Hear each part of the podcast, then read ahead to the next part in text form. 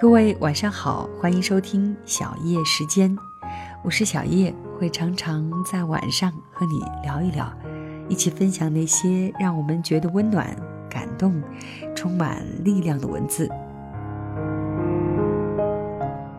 那今天要跟你分享的文章呢，来自作者芝麻，题目叫做《野百合也有春天》。可能有一些朋友大概听过，早些年孟庭苇有一首歌曲就叫做《野百合也有春天》，不过那首歌呢是写爱情的，而今天的这篇文章可能还有点励志。那感兴趣的话呢，可以听一听，因为也许你也是其中的一朵野百合。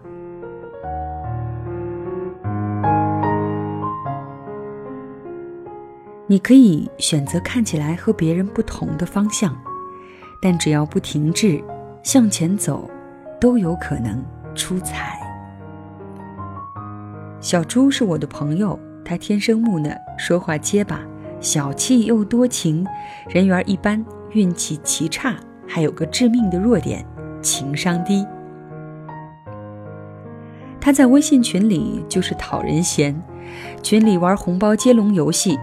老规矩，抢到红包金额最大的，接着发下一轮，红包满天飞，大家都热火朝天，手机屏上几乎看得到急切充血的眼神。轮到他老人家这儿卡壳了，首付快发！上一轮的包主在催促，谁的手气最佳？接上接上，别墨迹，时间就是金钱，红包就是效率。群里一片讨伐声。他磨磨唧唧半天没反应，默了憋出一句话：“零钱不够，发不了啦。”马上有人生导师挺身而出：“我来教你绑定银行卡，包教包会，免费。”大家等啊等啊，盯着手机屏等他学成回来。他唰的发出一百个红包，总额一块，每人一分钱。群情激愤。你知不知道抢个红包的成本是三分钱？What？等十分钟等到一分钱，电费流量都不够呀！戳破屏幕才得一分钱，这不是我想要的人生。再发一分钱的就踢出去了。好不容易有个群友发出“一分也是爱”的表情包，平息众怒。每个人抢到的红包都是一分，接龙也玩不下去了。大家在屏幕前慢慢散去，群里安静下来。看，他就是这么一个不会来事儿的人，这么孤寒的人容易单身。的确，他追女生一点儿也不高明。我给他介绍个对象，安排相亲，约见面时间，他唧唧歪歪。周六下午，周六下午我要陪我妈逛街。女方气得说不出话，还没见面你就开演老婆和老妈掉到水里先救谁的戏码，还耍大牌了，爱见不见，黄了。好不容易去参加个八分钟相亲，主持人告诉大家抓紧时间问自己最关心的问题，他开口就问人家：“你是处女吗？”女生愤而起身拂袖而去，嘴里面甩出一句：“流氓。”他一脸无辜，不是让我问最关心的问题吗？段子传出来，相亲这招也不好使了。相亲也讲究个用户体验嘛。他还是著名的冷场高手和事儿婆，微信群里免不了有人拉个票，今天选萌娃，明天卖腊肉，大家爱着脸熟，也帮忙投上一票，再和拉票的报个到，邀个赏。宾主言欢，氛围友好。他啪啪发出一段话：“凡让我投票还不发红包的亲，我会进去投你最强大的竞争对手一票，让你的拉票变得意义非凡。”不谢。隔着屏幕，我都感到拉票的和投票的脸都绿了。人间不拆，谁还没个亲朋好友需要人气赞助的时候抱团取暖嘛？拉票侠甩出一个答谢红包，大家一顿豪抢，没人感谢小猪给大家争取到的福利。他抢到之后又开始做恶人，你这算什么？会选吗？这样的投票还有什么意义？”群内有人说：“小猪，乖，别闹了，你这么说话会没朋友的。”他不得要领，不屑人家给出台阶，反而哈哈哈大笑三声。我才不在乎呢！群内停滞三秒，好端端一件欢乐的事情变得无趣无语，群主恨不得把他踢出群。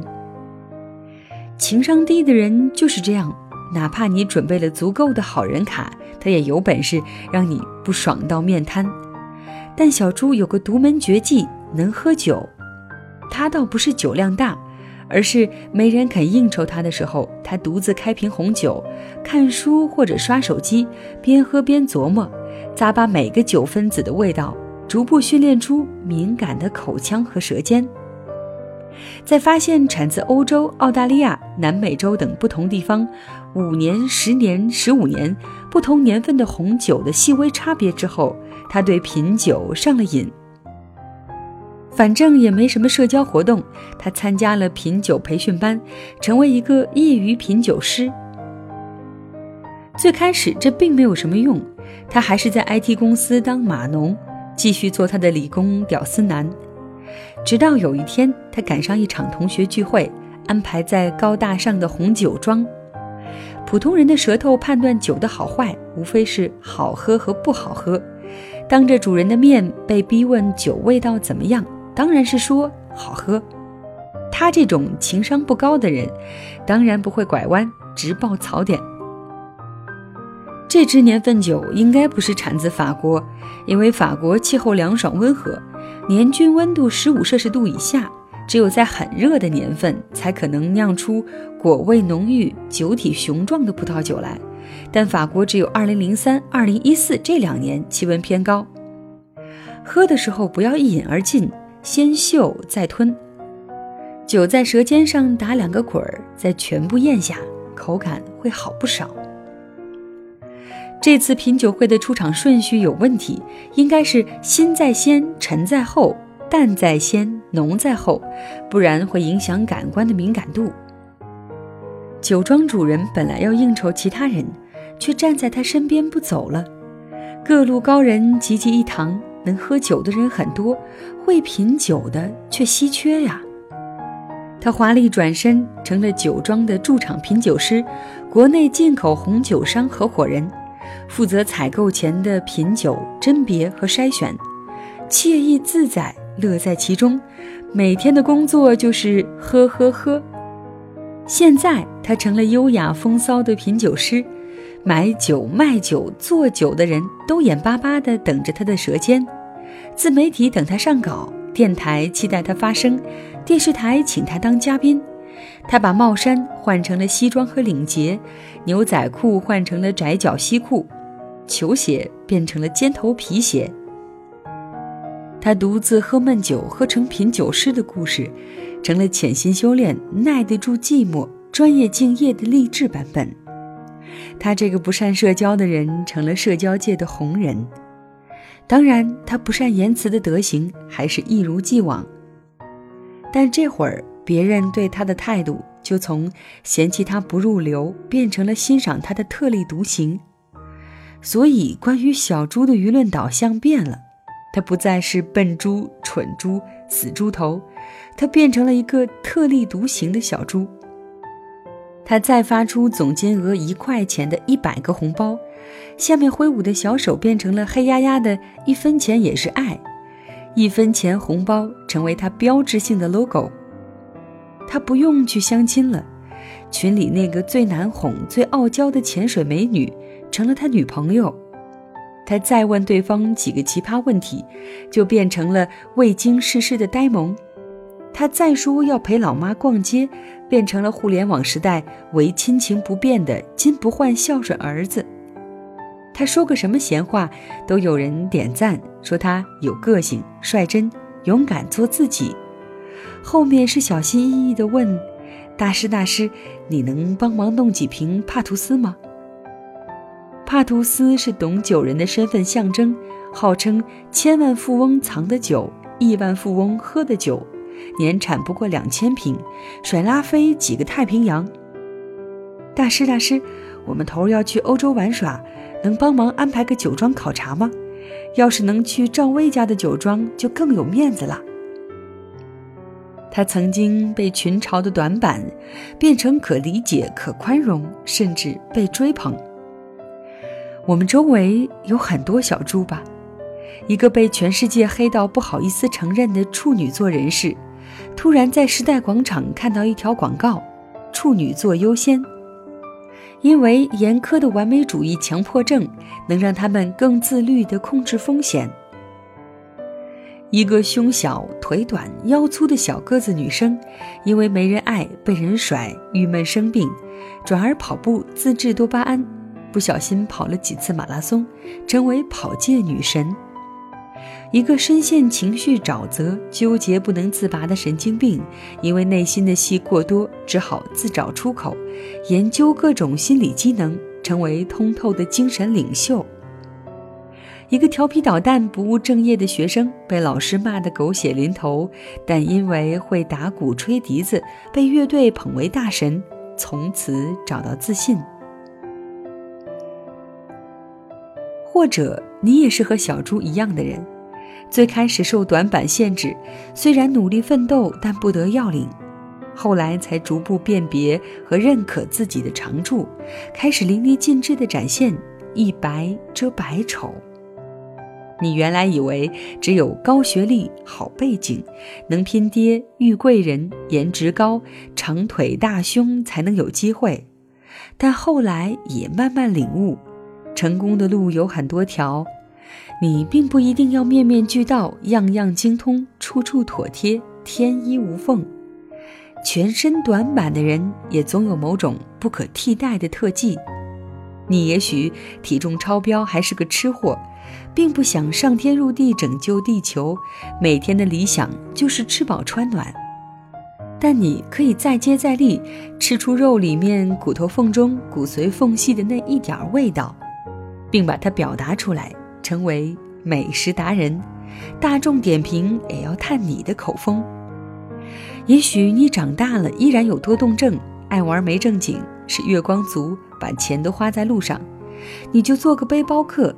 家里待不下，就去加利福尼亚。你的游记和生活方式，没准儿变成别人出行和生活的范本。循规蹈矩的人还羡慕你跨越他跨不过的门槛，替他活成不可能的版本。你的经历，没准变成文字登上十点读书的头条，阅读量超过一百万。十二说，当你的能力不可取代的时候。你的弱点才能被别人忽视。在看脸刷脸的娱乐界，高冷的王菲、不凑热闹的李健、超丰满的韩红，都收割了大票忠粉。电眼男神梁朝伟自暴自卑，人气偶像谢霆锋说上台就紧张。哎呦不错哟的周杰伦经常咬字不准。在流通、表达和传播相对自由的时代。阿里说：“让天下没有难做的生意。”腾讯说：“让天下没有被埋没的才华。”先天高富帅很棒，后天矮矬穷也别担心。你可以选择看起来和别人不同的方向，但只要不停滞向前走，都有可能出彩。只要你做牙签的时候，能做出不可替代的牙签，做筷子。做出性价比最高的筷子，就像小猪，它不过有了喝酒这个高能特技，几经辗转，变成了风头上的猪。